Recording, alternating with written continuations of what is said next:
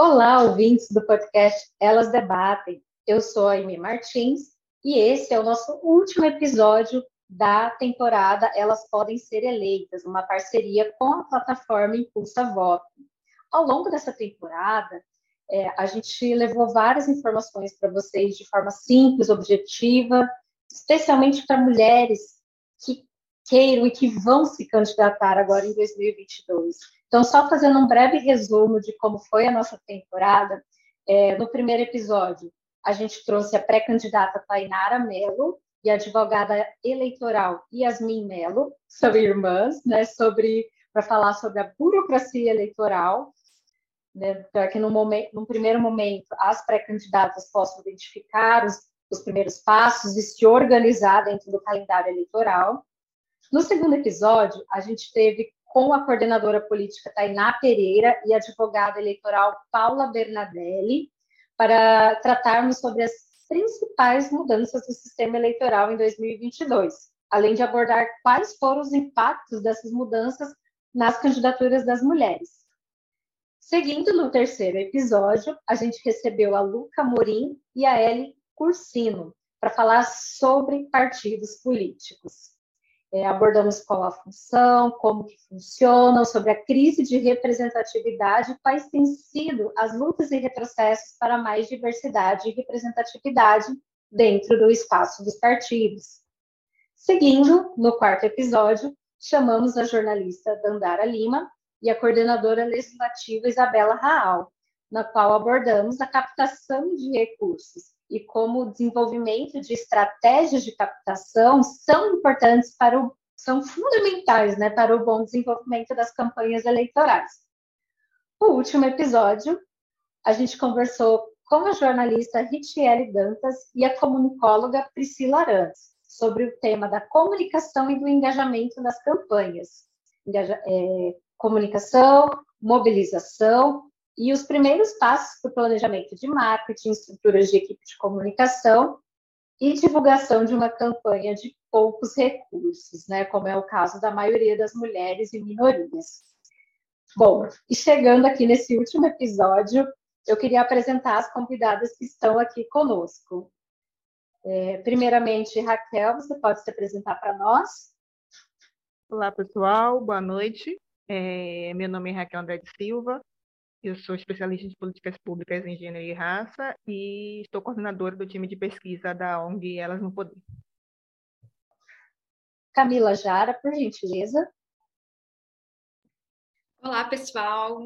É muito bom, Aimee, estar aqui com você, com a Raíssa e com a Raquel. Meu nome é Camila Jara, eu tenho 27 anos e atualmente eu estou como vereadora aqui em Campo Grande, Mato Grosso do Sul.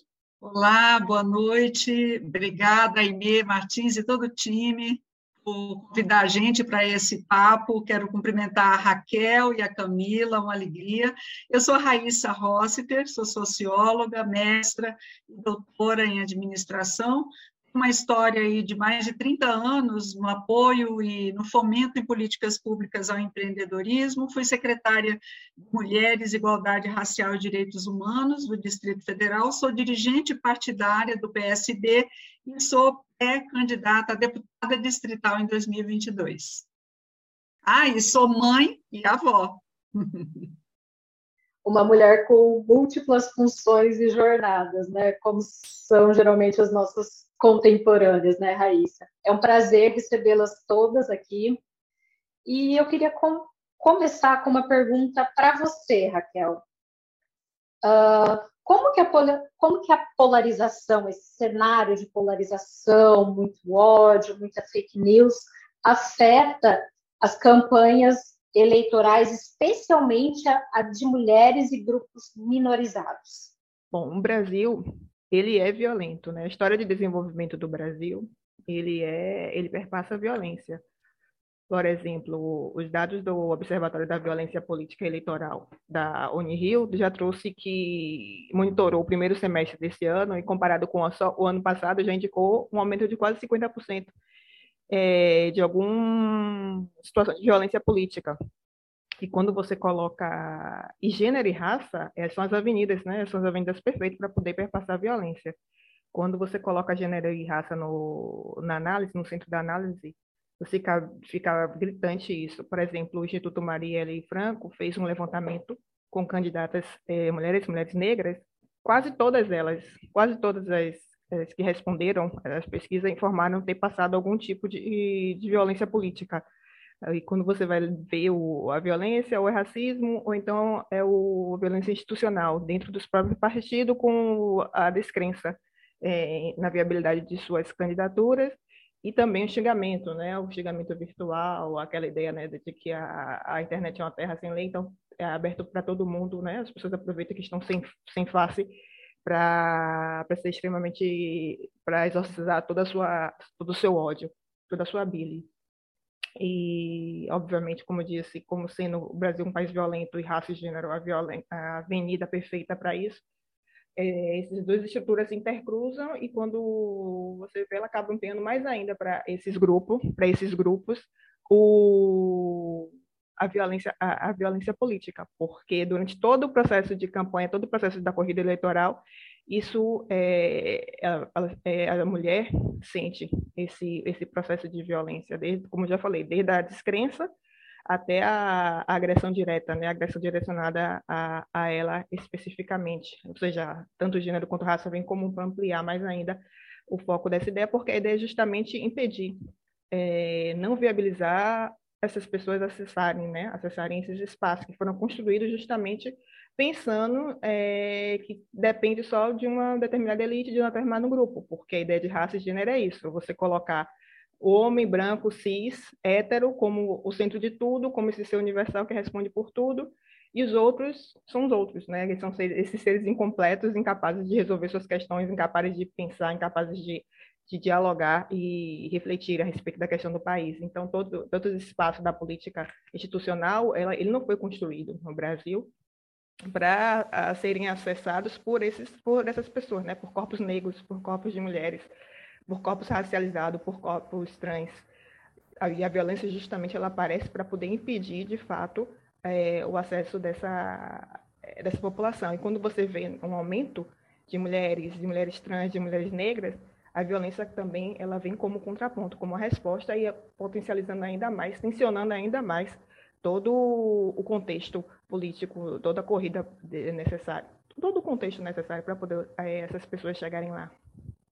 Bom, e diante desse cenário nem um pouco favorável, Raíssa, eu queria saber como que, quais os aspectos que mais pesaram para você quando você tomou a decisão de se candidatar e como vem sendo esse processo? Bom, a decisão de me candidatar, a ela vem desde vários anos. Não é a primeira vez que eu me é, faço essa incursão né, na política, que me engajo num processo político eleitoral. Né? Em 2018 eu fui candidata. Antes disso, em 2009, eu fui pré-candidata aqui ao governo do Distrito Federal. Né? E, e dali em diante eu, eu assumi esse compromisso e entendi que eu tinha realmente uma eu era responsável, corresponsável por fazer parte dessa transformação. Então, essa, essa jornada vem de longa data, é uma decisão já muito arraigada né, na minha consciência, na minha atitude, nas decisões e nas ações que eu venho tomando. E em 2022, então, novamente, eu me coloco à disposição como pré-candidata a deputada distrital pelo PSB, Partido Socialista Brasileiro, no Distrito Federal, e, e, o que me motiva e, e, e, vem me motivando ao longo desses anos, e eu, eu tenho que dizer que me motiva desde a universidade, quando eu, na universidade de sociologia, eu entendi a realidade, estudei e entendi a realidade que nós vivíamos, e que me recordo muito bem da, das aulas, né, em que uh, aprendi que a pobreza no Brasil ela tinha gênero, né? Ela, ela tinha gênero feminino, ela tinha raça, ela era uma mulher, ela era mulher negra, e, e ela também tinha regionalidade, ela estava no Nordeste, no Norte, nos, nos espaços mais excluídos. Desde, desde então, eu venho uh, engajada nessa luta, né? E, e, e, a gente, ao chegar a 2022, recentemente, a gente teve aí o, o, no Dia Mundial de, de Enfrentamento à Insegurança Alimentar, nós tivemos divulgado uma pesquisa faz poucos dias, mostrando que nós temos hoje no Brasil 33 milhões de pessoas passando fome, né? mais de 125 milhões em insegurança alimentar. De novo, em 2022, a pesquisa mostra que predominantemente são mulheres, né, mulheres chefes de família que enfrentam essa situação, e são mulheres negras, de novo, de novo a questão regional também. Então, a gente vive né, um, um momento é, que é preciso que nós façamos parte dessa transformação. Por isso, por, por, por enfrentar e entender essa realidade como parte da nossa luta, eu me engajo novamente nesta candidatura e por entender que nós, mulheres, nos espaços de poder, nos espaços de decisão, nos espaços, inclusive, legislativos e executivos e judiciários, nós sim podemos é, atuar para transformar, a partir de políticas públicas, essa realidade. Políticas públicas estruturantes, políticas públicas de Estado, não de um governo que passa, mas políticas que causem realmente um impacto da transformação. Então, por isso tudo, por essa indignação, por essa inquietação como mulher, né, por entender que nós precisamos fazer parte dessa mudança e que nós podemos, e, e nós, a partir da nossa experiência múltipla, porque nós somos plurais, nós somos diversas, né? Nós temos que levar em conta isso, a nossa realidade diversa e que, como disse a Raquel,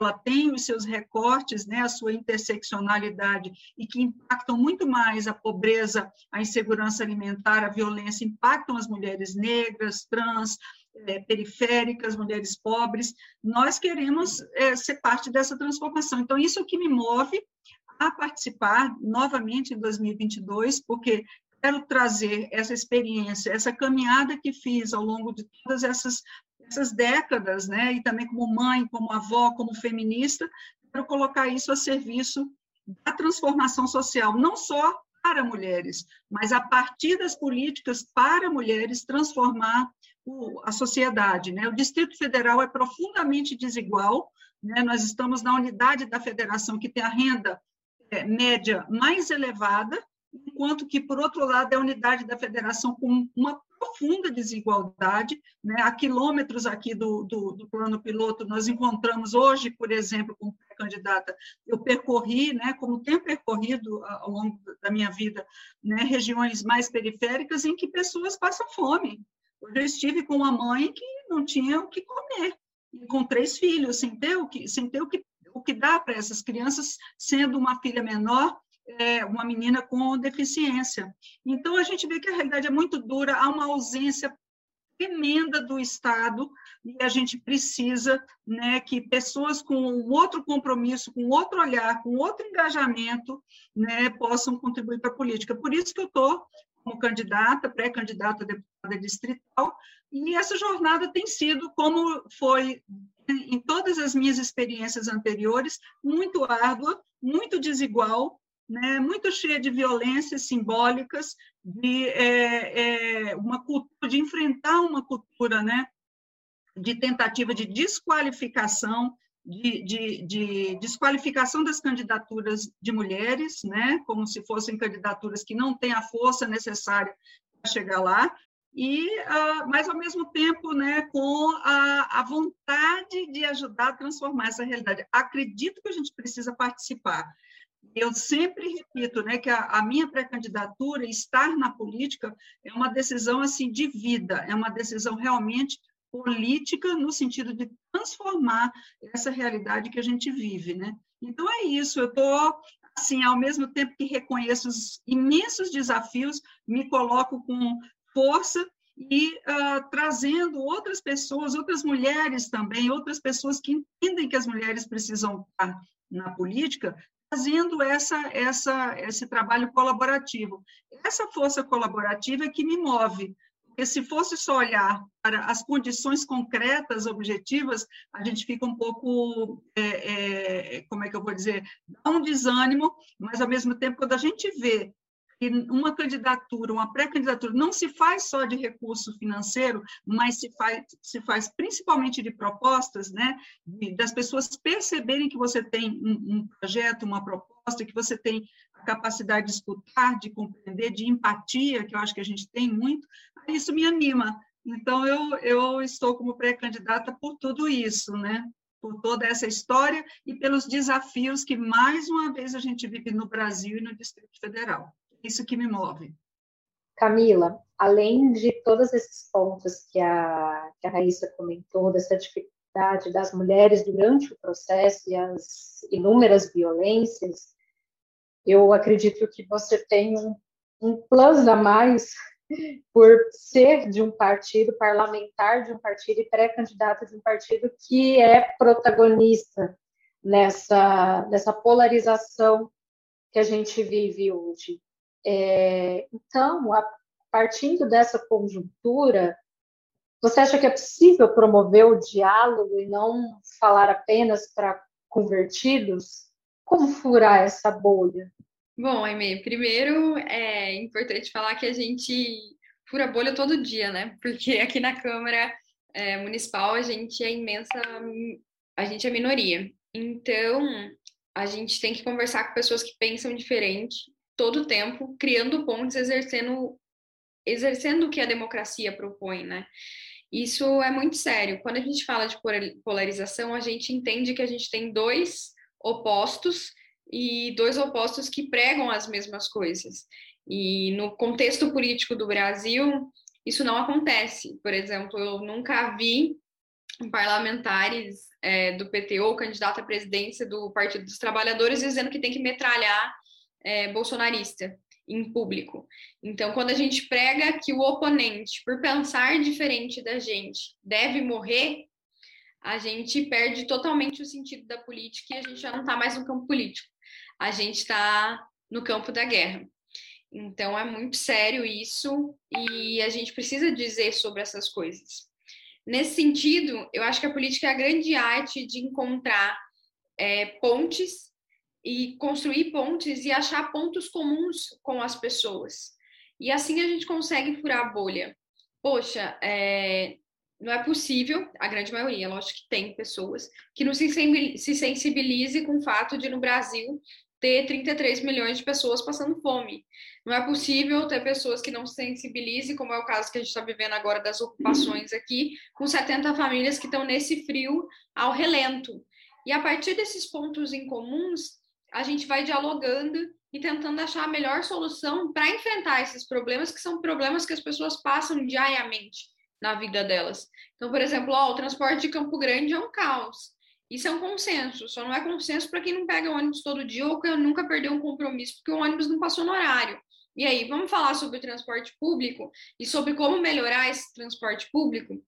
Então, acredito que estar na política, na política do Mato Grosso do Sul, que é um estado extremamente conservador, é se colocar à disposição de encontrar pontos em comuns com outras pessoas para que a gente consiga resolver da melhor forma possível o problema que as pessoas enfrentam no seu dia a dia, no seu cotidiano, mostrando que esse lugar aqui que a gente está ocupando só faz sentido ser ocupado a partir do momento que ele exerce um papel crucial que é de gerar transformação. E quando a gente começa a agir nesse sentido, alguns preconceitos vão sendo quebrados.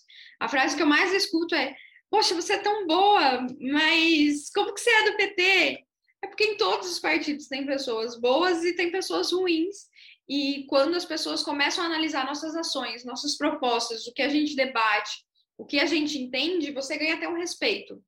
Então, eu sou respeitada por ser petista em Mato Grosso do Sul, defender as minorias, e as pessoas já começam a te procurar como referência. Por exemplo, aqui na casa, chega qualquer coisa ligada à pauta social, eles já montam no gabinete da Camila porque é no gabinete da Camila que vai ter esse atendimento.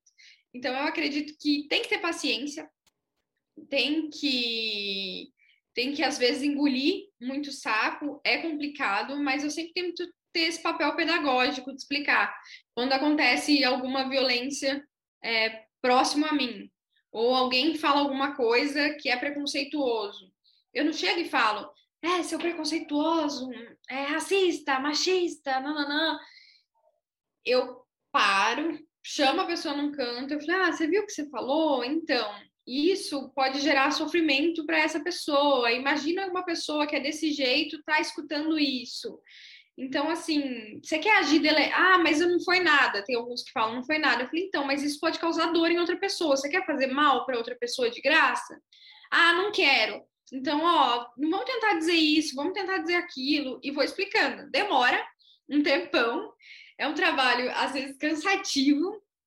Mas, assim, no final, a gente vai colhendo os resultados e a gente vai vendo que, é, que até eles mesmos começam a falar, não, tipo, não pode falar desse jeito porque vai impactar nessa pessoa. Então, demora muito tempo. É, muita gente não tem estômago, muita gente se dói tanto que não consegue, e aí tem essa reação, porque aquilo machuca tanto a pessoa que a primeira reação dela é já falar: Ó, oh, você não entendeu? Mas a gente sempre tem que ter essa paciência de ir explicando. É óbvio que tem pessoas que não querem saber, pessoas que não querem conversar, e aí essa pessoa você deixa de canto e vai conversar com quem está disposto a te ouvir, quem está disposto a aprender e quem está disposto a fazer essas conexões e criar ponte. Porque ninguém consegue derrubar muro com pessoas que querem colocar tijolo para o muro ficar mais alto. E aí, quando a gente consegue explicar para as pessoas com calma como aquilo pode impactar a percepção de outra pessoa ou como aquilo pode melhorar a vida das pessoas, a gente acaba conseguindo furar essa bolha. É, Raquel, a Camila falou uma coisa que me chamou a atenção. A questão do aonde termina a política e onde começa a guerra. Você concorda que existe uma guerra em curso que tem como alvo alvo preferencial essas campanhas de mulheres mulheres negras, mulheres trans, mulheres periféricas e você acha que os instrumentos que nós, os instrumentos legais que nós temos hoje são suficientes? Você concorda com essa estratégia pedagógica que a Camila colocou aqui? Na sua visão, como que a gente tem que se posicionar? A mulher que é candidata, a mulher negra, a mulher trans, a mulher periférica, como ela deve se posicionar nesse cenário? A gente vive uma guerra desde sempre, né? Desde que esse país foi fundado, ele foi fundado por violência. Então, e os grupos alvos uh, principais, né? Eles têm cor, ele tem é, tem um gênero lá definido. Ela é negra e mulher por uma razão, por um processo histórico que utilizou, como eu falei, raça e gênero que resultou no que estamos vendo hoje. E esse processo de desenvolvimento de suposta civilização ela, ele foi extremamente violento e continua sendo violento até hoje. E, e essa violência, como eu falei, ela foi usada justamente para marcar os, os espaços, né? Quem é que vai para a via pública? Quem é que vai falar? Quem é que fica dentro do doméstico? Quem é responsável pela economia do cuidado? Quem cuida? É, quem é cuidado? Quem fica dentro de casa? Quem sai? Quem é responsável pelo por trabalho braçal? Quem não vai ter acesso a muitas oportunidades? Quem não vai ter acesso a cargo de chefia? Então, tudo isso, gênero é utilizado justamente para poder determinar quem faz isso. Quando a gente pega, por exemplo, que diz que 60% do saneamento das casas não tem acesso ao saneamento básico no Brasil, a gente sabe de quem são essas casas, a gente sabe onde, qual é a região que fica, quem são as cores dessas pessoas. E não é porque essas pessoas não, não lutam, não resistem, não, são, não vão para cima. É porque tem todo um processo que viabiliza o processo de saneamento básico, de humanização, chegar até aquelas pessoas como a Issa falou, a gente precisa ocupar esses espaços para poder contorcionar os poderes e estruturas para o benefício dessa população, justamente dessa da maioria da população brasileira, focar em políticas de, de Estado que, é, de fato, distribua o, o, um bem-estar, uma equidade social, econômica. É aquela coisa, né? A gente está todo momento, todo momento se organizando, resistindo, e tensionando os espaços e adentrando. E quando a gente adentra, consegue adentrar, consegue ter direito, consegue usufruir desses espaços, a tensão vem, a violência vem justamente para poder impedir, para nos silenciar. Então, a ideia é justamente, quanto mais a gente tensiona, mais a gente vai sofrendo violência. Nosso, a, nossa, a, nossa eterna, a nossa, a nossa a mera existência é sempre, é sempre, é sempre contornada de, de tensão. Né? A gente está todo momento tendo que tendo que reagir, tendo que educar, tendo que, às vezes é cansativo, né? Muito cansativo. Às vezes você só, só quer viver, às vezes só quer, mas a todo momento você tem que, qualquer coisa, qualquer coisa que a gente possa fazer, sempre está quebrando parâmetros. A gente não quer quebrar parâmetros, a gente só quer viver, a gente quer ter nosso direito de ir e vir, a gente quer ter nosso direito de ir ao supermercado e não morrer por causa disso. Então, mas é, é isso. Gente, só que para poder a gente ascender, a gente é, mudar, primeiro vem um momento de tensão. Porque a ideia do, do mudar é você quebrar paradigma que vem até o momento. Quando vem algo novo, tensiona e vai vir a violência.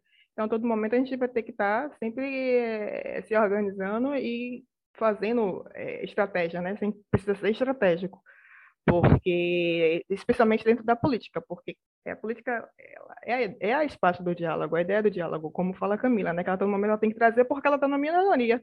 E o Brasil é extremamente conservador. Não dá para pensar que a gente é progressista. A gente não é. O Brasil é extremamente conservador. Então, esses espaços estão totalmente preenchidos por pessoas conservadoras que já vêm armados e já vêm pensando em não, em não sequer ouvir. E a gente ali, muitas vezes, a minoria tem que usar estratégias de escuta, de fazer articulações, de fazer parcerias, é, justamente para poder não sucumbir.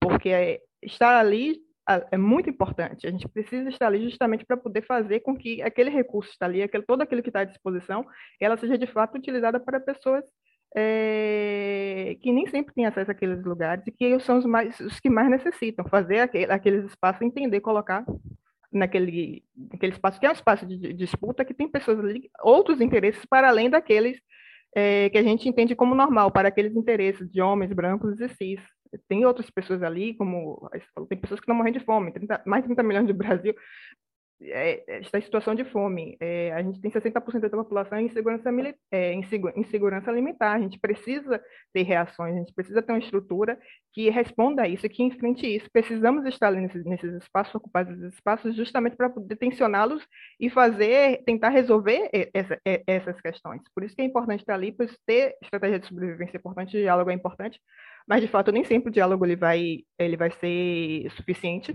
Ele é porque a violência que vem é muito grande. Porque como falei não era para estarmos além daqueles espaços. Aqueles espaços eles foram feitos justamente para poder atender interesses de uma classe muito específica pequena. Os recursos que estão ali não foi para atender do, do, Estado brasileiro não foi para atender a maioria da população foi para atender uma, uma, pequena elite até hoje é, é, é entendida assim.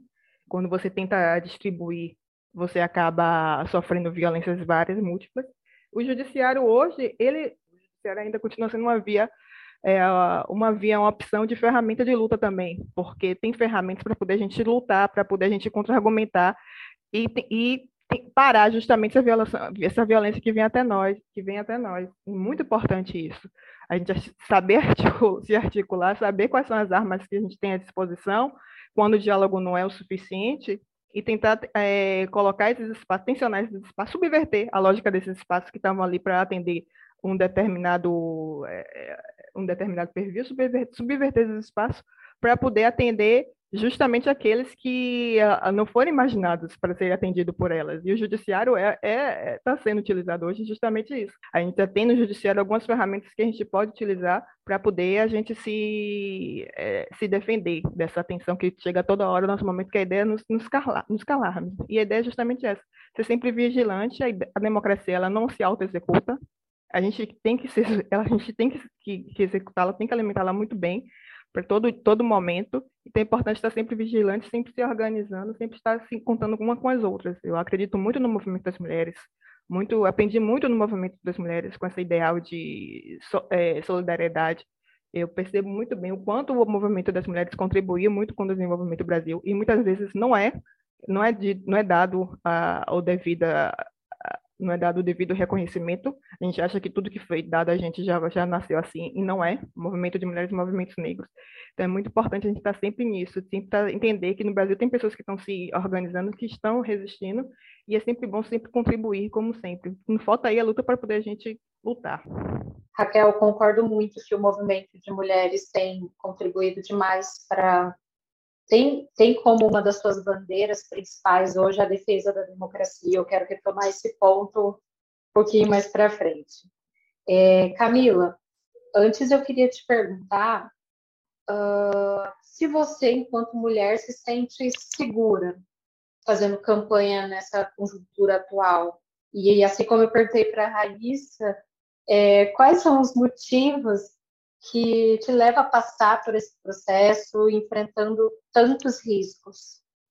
Bom, Aimee, segura a gente nunca tá, né? Na primeira campanha que eu decidi participar, a gente estava entregando panfleto no meio do centro, passou um carro que tacou um rojão. Na outra seguinte, não, na primeira não, acho que era a segunda. Na seguinte, não era sobre, é, não era sobre a minha candidatura, mas na outra campanha presidencial eu fui entregar um panfleto, é, mostrar uma arma de dentro do carro, tipo para dizer você tem que lidar com isso.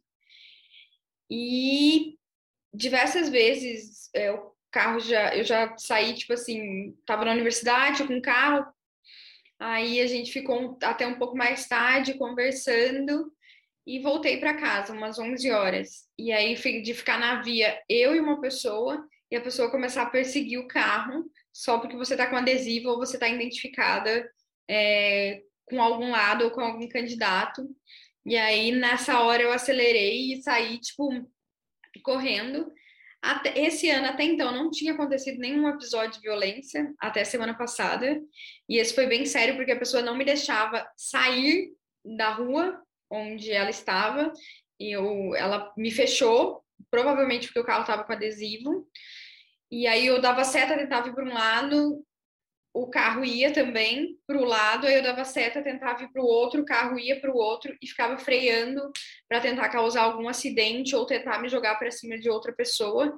E foi muito longo, foi durante umas cinco quadras. Pode parecer pouco, mas quando você está numa situação dessa que você não sabe para onde você corre, é, foi desesperador. Assim, eu cheguei e comecei a tremer e acionei a segurança aqui da casa, enfim, mas a gente sabe que esse tipo de ataque acontece e a tendência é só intensificar mais. Então, sempre ter que, tem que ter ações para se proteger e proteger toda a equipe que está com a gente. É, usar algumas táticas, por exemplo, na hora que você está no carro, é, de um certo lado para que você, se tiver algum ataque, não seja atingido, sempre estar em contato com as pessoas, dizendo onde você está evitar andar sozinho, sempre andar em bando. Essas coisas, em geral, ajudam a diminuir essa violência. Mas é muito sério quando a opinião do outro leva a outra pessoa a agir de forma violenta e querer aquela sensação de tenho que eliminar aquela pessoa que está naquele lugar. E quando é mulher e jovem, o negócio fica mais fica mais pesado ainda, porque como como a Raquel falou, não era para a gente estar nesse lugar, não era para a gente estar ocupando esse espaço. Então, sempre vão ter pessoas tentando dizer que ali não era para você estar e tentando te tirar desse lugar. Mas eu acho que para todas as violências que a gente passa, a gente tem que resistir. A gente tem que resistir por nós, a gente tem que resistir pelas outras mulheres que resistiram no nosso lugar e a gente tem que resistir pelas para que as próximas gerações é, que sofrem essas opressões, não só de mulheres, mas as opressões que ocorrem com as pessoas LGBTQIA, com as pessoas pretas, enfim, com todas essas opressões que sempre acontece com essas pessoas, porque esses espaços não foram pensados, é, diminuam. Então, a sensação é que é preciso ter força, é preciso ter raça e é preciso ter garra sempre porque quando a gente carrega essa marca, a gente sabe que onde a gente está, a gente está sendo transformação e a gente está sendo luz. E é entender que é, um pra, que é um propósito maior que você, que é um propósito que vai além da sua vida, que é um propósito que está ali porque você não se entende e não consegue aceitar as estruturas sociais da maneira que elas estão colocadas. E a partir desse momento, aceitar as coisas da maneira que elas, como elas estão postas, é muito mais dolorido e causa muito mais angústia do que ficar com medo de possíveis ataques que você vai sofrer. Então, não que isso que a gente não tenha que falar sobre esse tema e que a gente tem que aceitar tudo de maneira calada, mas a gente tem que ter é, na nossa mente o nosso desejo maior de transformação. E como a gente propõe transformar tudo, é óbvio que quem, que quem se beneficia disso tudo não vai querer deixar que a gente esteja ocupando esses lugares. Mas quando a gente se une, quando a gente faz isso, quando a gente grava esse podcast, quando a gente conscientiza outras pessoas sobre essa situação, essas pessoas se despertam e somam com a gente nessa luta, a gente vai crescendo. E é muito importante que a gente faça isso. Por exemplo, é muito triste e é um absurdo o que aconteceu com a Marielle no Rio de Janeiro, mas ela virou semente e ela é flor. E a gente tem várias Marielles hoje em dia ocupando vários espaços em várias casas legislativas. E que o exemplo dela fique para dizer que eles podem tentar nos matar, eles podem tentar nos enterrar, mas nós somos sementes e nós vamos brotar onde for possível, porque a nossa luta é maior que nós, não é uma pessoa, não é duas pessoas, é, é um desejo de transformar tudo isso da maneira que está colocado. Fiquei até emocionada com essa sua fala final, Camila. É isso. Entender que é maior do que nós, com certeza, é o que nos tira da cama naqueles dias que a gente acha que não tem mais força, né? É realmente pegando na mão uma da outra. Raíssa, ah, você que já está há um tempo nessa, nesse processo, envolvida com a política, eu não sei se você tem essa mesma percepção é, do que eu a respeito do movimento de mulheres. Né, que, bom, o movimento de mulheres, se a gente for parar para pensar, desde o início da sua organização, é um movimento por direitos políticos. Né? Se a gente vê desde as das lutas pelo território até pela, é, o direito à existência, os direitos ao voto. Então, o movimento das mulheres sempre foi político. E eu percebo é, que, pelo menos aqui, o feminismo brasileiro, o movimento das mulheres no Brasil, sempre teve muito ligado à defesa da democracia, seja na época da ditadura, e eu vejo isso muito forte agora também, né, de um, de um tempo para cá.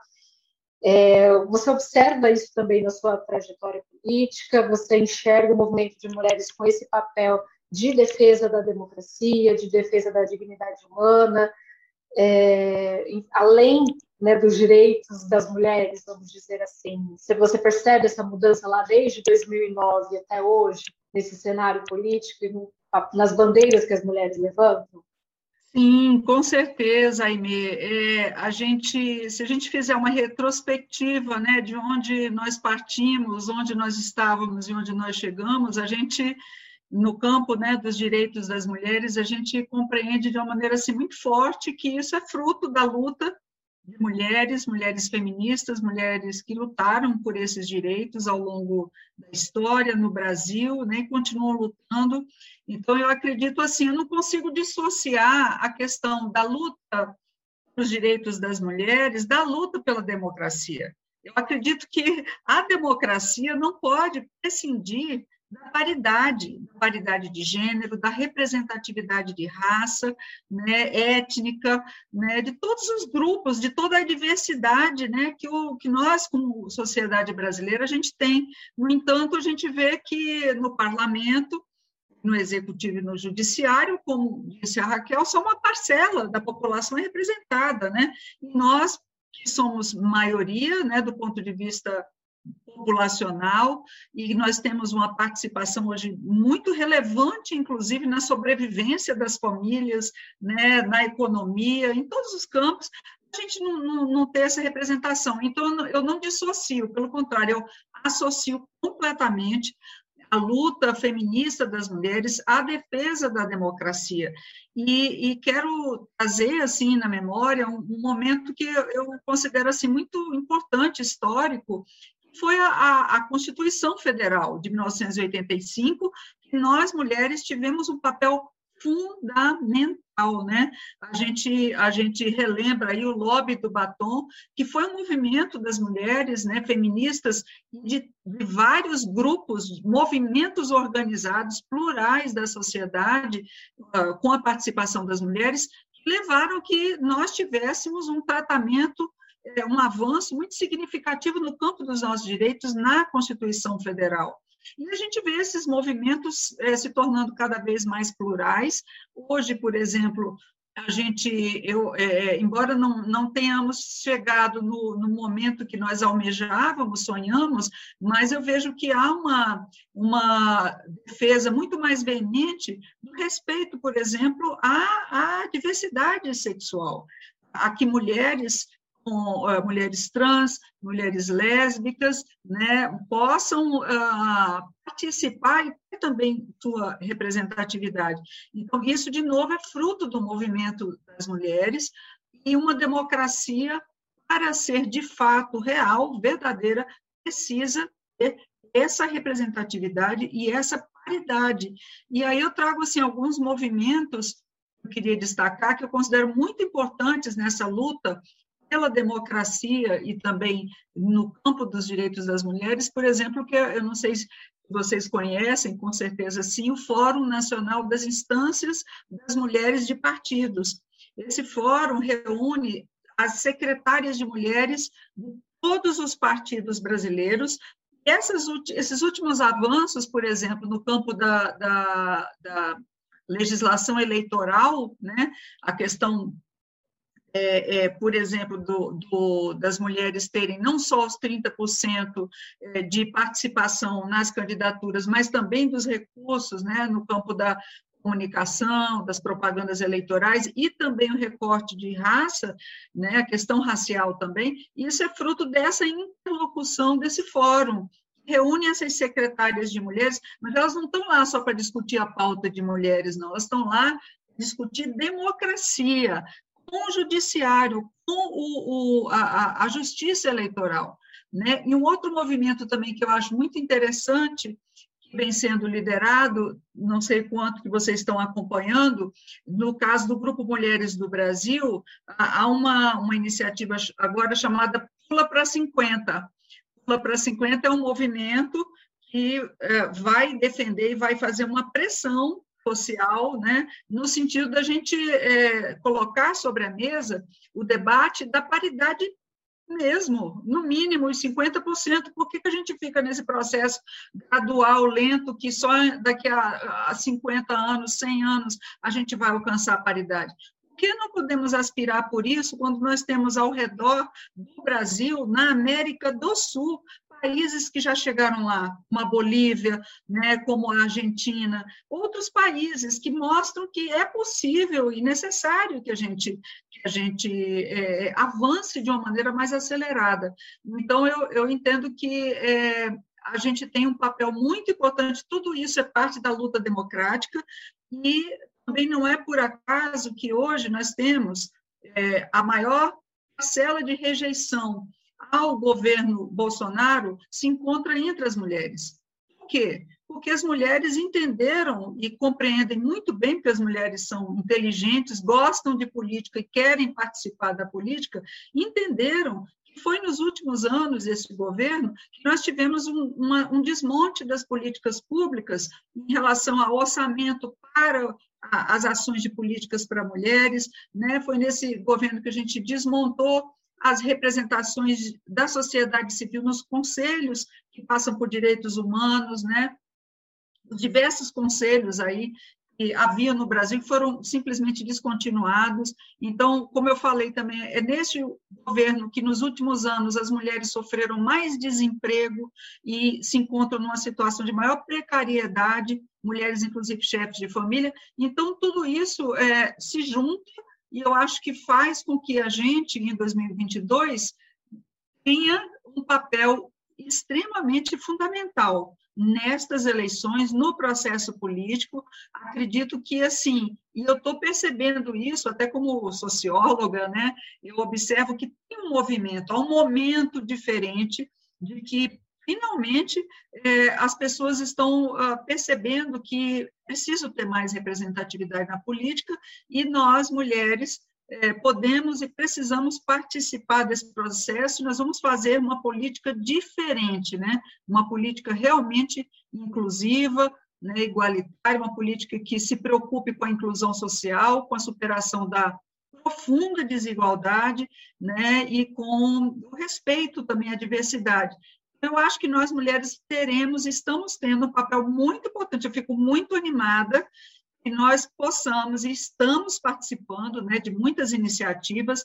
Né, aqui no Distrito Federal, uh, eu atuo como secretária-geral da Secretaria de Mulheres do PSB, e a gente tem procurado, assim, fazer um debate muito, muito qualificado e muito veemente, no sentido da gente é, é, ter um, um, papel importante agora, neste momento das eleições de 2022, tanto do ponto de vista federal, né, quanto do ponto de vista também é, local. Vamos fazer aí uma, uma luta, vamos continuar a nossa luta inspiradas nessa trajetória de mulheres que nos antecederam, que nos ajudaram a chegar hoje até aqui, né, com esperança, sabendo que temos desafios, mas com esperança de que nós já avançamos e podemos avançar muito mais. Então, eu, no final, eu me considero, assim, esperançosa, de que com esse trabalho é, coletivo, com esse processo realmente de, de, dar as mãos, de lutar juntas, de respeito, de diálogo, a gente vá, vá conseguir ter uma participação, eu espero, mais determinante, né, nas eleições de 2022, na política e, consequentemente, maior democracia, democracia mais paritária, né? Raíssa, você lembrou bem das pesquisas, das pesquisas de intenção de voto. E as pesquisas mostram justamente que a polarização ela tem gênero, tem raça e tem classe social. E o voto das mulheres com certeza será decisivo é, para os resultados dessa corrida eleitoral. Então, para finalizar, Ra é, Raquel, Raquel, eu queria te perguntar como você se sente em relação a esses números, é, a essas pesquisas que mostram que as mulheres estão mais, com maior consciência política, rejeitando esse governo atual? Você acredita que isso vai ter um impacto positivo lá no resultado final das eleições, que a gente vai ver mais mulheres, mais pessoas negras, mais pessoas LGBTQIA+. Você acredita que essa pode ser, diferentemente lá de 2020, de 2018, essa é a eleição da inclusão, da diversidade, da representatividade? Olha, eu tenho, a gente tem que ter esperança, né? Porque você ter esperança num ambiente tão hostil já é um ato revolucionário, porque a ideia é a gente não ter esperança e sucumbir a tudo. Então, a própria ideia de ter esperança já é algo, já é uma vitória, é importante ter. E eu sempre luto para isso, né? Eu atuo dentro disso, dessa perspectiva, de ampliar o número de, de corpos dissonantes, né? Corpos dissonantes que é aqueles corpos, é aquele corpo que que não é branco, que não é cis, que não é não é hétero. A minha identidade política é feminismo negro, então eu sempre coloco raça e gênero no centro. Tem uma fala muito importante das mulheres negras que ela fala luta é verbo, né? Luto também é verbo, porque ela pega uma dor tão indescritível, tão forte, significa e vai para cima, e se movimenta, porque a ideia é não sucumbir. Então, a ideia, é, a ideia, o meu objetivo é justamente isso, colocar pegar o Congresso Legislativo lotar de, de mulheres, é, população LGBTQI, mais é, população negra lá dentro, porque eu entendo o Congresso Legislativo como, por exemplo, como um, um, é um espaço de debate, o poder político institucional é um espaço de debate de ideias. Então, se você não está lá, se você não está ali presente, você não vai fazer seus interesses, suas ideias é, serem ouvidas, você não vai fazer que aquele recurso seja distorcido, digamos assim, né, seja inclinado para atender a necessidade da população é, de fato. Então, é importante estar ali presente. A gente não pode falar em democracia no Brasil se somente uma porcentagem, uma pequena parcela da população acessa esse espaço e pensa o país, pensa as questões do país. Não dá para a gente falar que tem democracia, mas a ideia é justamente fortalecer ela. Como você bem colocou, o enfraquecimento dessa democracia, ela atinge, vai atingir, ela tem um alvo certo. Ela tem uma de vitimização, de marginalização, é, de exclusão mesmo, processo de exclusão, de deteriorização da humanidade de pessoas. É, tem, tem essas pessoas têm cor, essas pessoas têm gênero, essas pessoas têm, elas sabem, sabe, vão ser atingidas em maior desproporcionalidade. Por isso que é muito importante cada vez mais a gente entender a relevância da democracia, o porquê de estar ali, por que estamos aqui debatendo numa noite de quarta-feira. Então, não em casa assistindo Netflix, sei lá, por exemplo entendeu? Porque é importante espaços assim, é importante ter movimentos assim, e é importante a gente entender que existe uma saída para tudo isso que está aí. pessoas precisam entender, a gente precisa é, ter essa consciência, esse processo de conscientização política ele é constante. Quanto mais pessoas estiverem própria a somar, própria falar, é melhor ainda. Então, é importante estar aqui, é importante. Eu vejo como, como essas pesquisas, estava até comentando essa pesquisa de Bolsonaro. É interessante notar que as mulheres, independentemente de classe, ela tem, tem verdadeira aversão a, a Bolsonaro, porque, como bem disse Camila, é, o, o, o, o projeto dele de poder é de exclusão, e que a gente sabe muito bem que vai ser excluída. Por isso é importante a gente, é, o ideal mesmo, o importante é a gente responder, a gente se organizar e responder.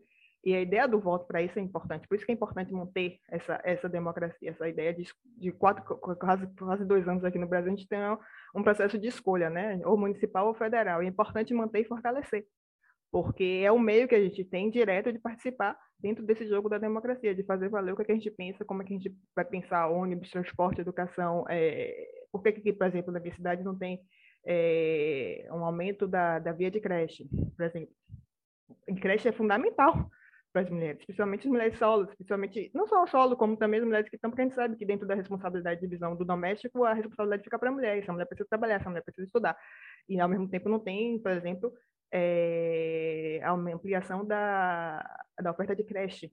Isso é, pode ser algo pequeno, corriqueiro, tido como recorte, mas não é, isso é fundamental para o desenvolvimento, para o desenvolvimento econômico é, da, da região. Porque como é que essas mulheres vão trabalhar? Como é que essas mulheres vão, vão poder ter o sustento da casa, se não tem nem como deixar seus filhos. Então, são questões assim que só estando ali nesse espaço, dialogando e botando seus interesses na mesa, para poder fazer esses recursos virem para nós, virem atenderem nossos interesses. Por isso que é muito importante sempre ter esperança, apesar de tudo, a gente manter a esperança.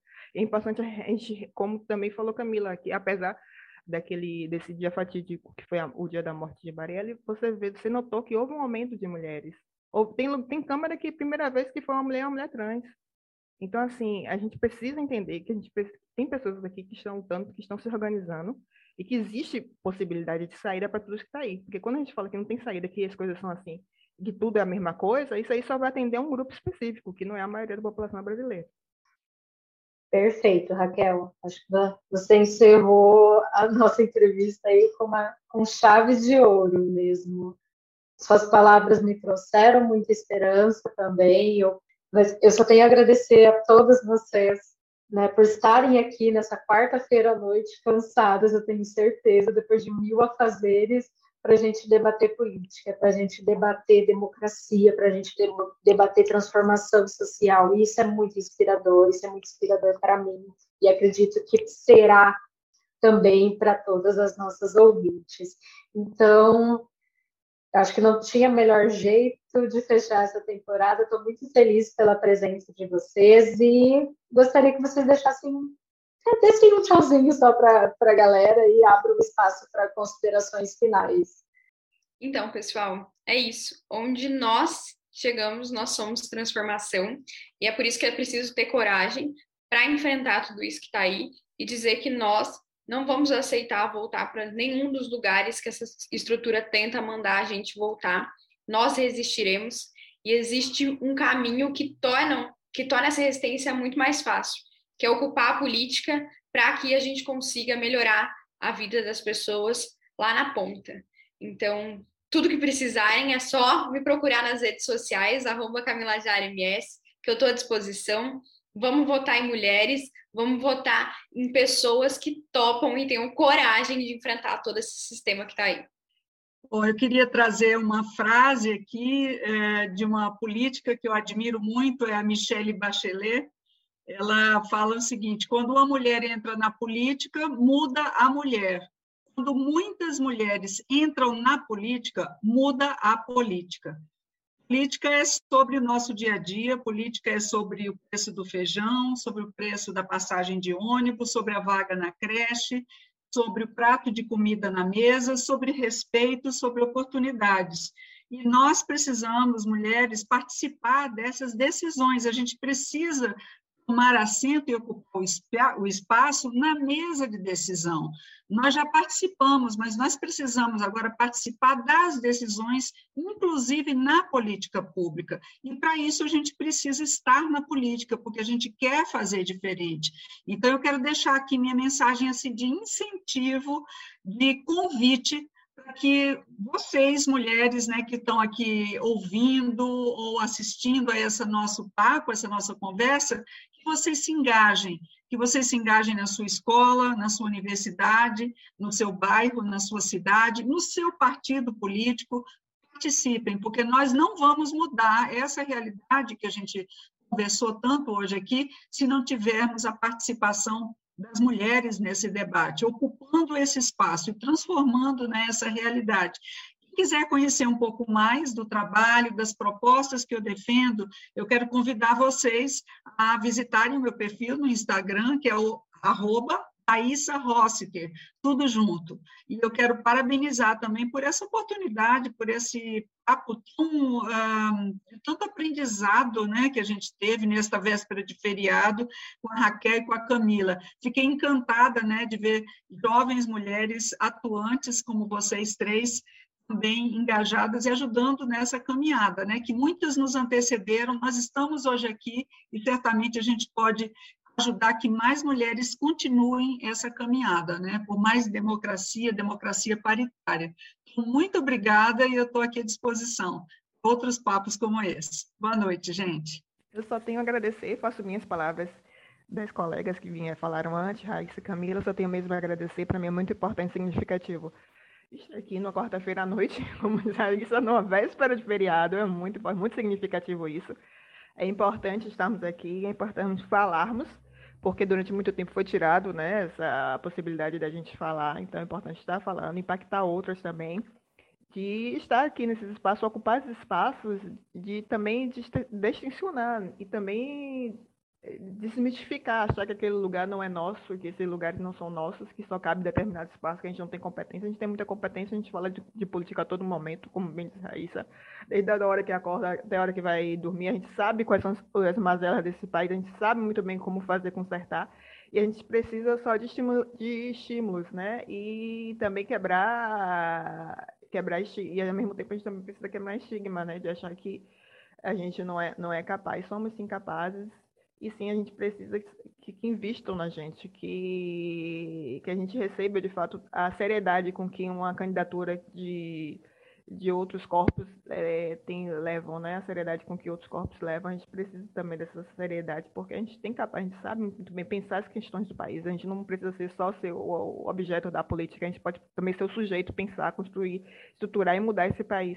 Eu sempre, eu sempre para mim, não, não, não canso de citar que o movimento, novamente, o movimento de mulheres, o movimento negro, os movimentos negros, eles foram fundamentais para os, todos os direitos que estão formalizados, que estão aí formalizados. Nada foi dado de graça, não foi dado por uma pessoa, um político, não é um isso ele foi o fruto de muita luta. Então, sim, é, é válido a gente lutar, é válido sim, e é válido sim falarmos, e é válido sim somar. Obrigada. E assim, nós encerramos a temporada do Elas Podem Ser Eleitas. Muito obrigada a todos vocês que nos acompanharam até aqui. Espero que essa, todas essas informações sejam de grande utilidade para você, mulher que vai se candidatar, ou para você, eleitor, eleitora, para que perceba a importância de elegermos mulheres, mulheres comprometidas com a pauta, né, com a nossa pauta, pessoas comprometidas com a transformação social, com a democracia, que é fundamental, senão a gente nem estaria discutindo tudo isso aqui ao longo desses seis episódios. Então, encerro aqui agradecendo a vocês e todas as mulheres que participaram aqui conosco, sejam pré-candidatos, sejam analistas políticas, sejam mulheres de movimentos sociais. E também agradeço muito a Impulsa pela parceria. Então, um beijão e até mais.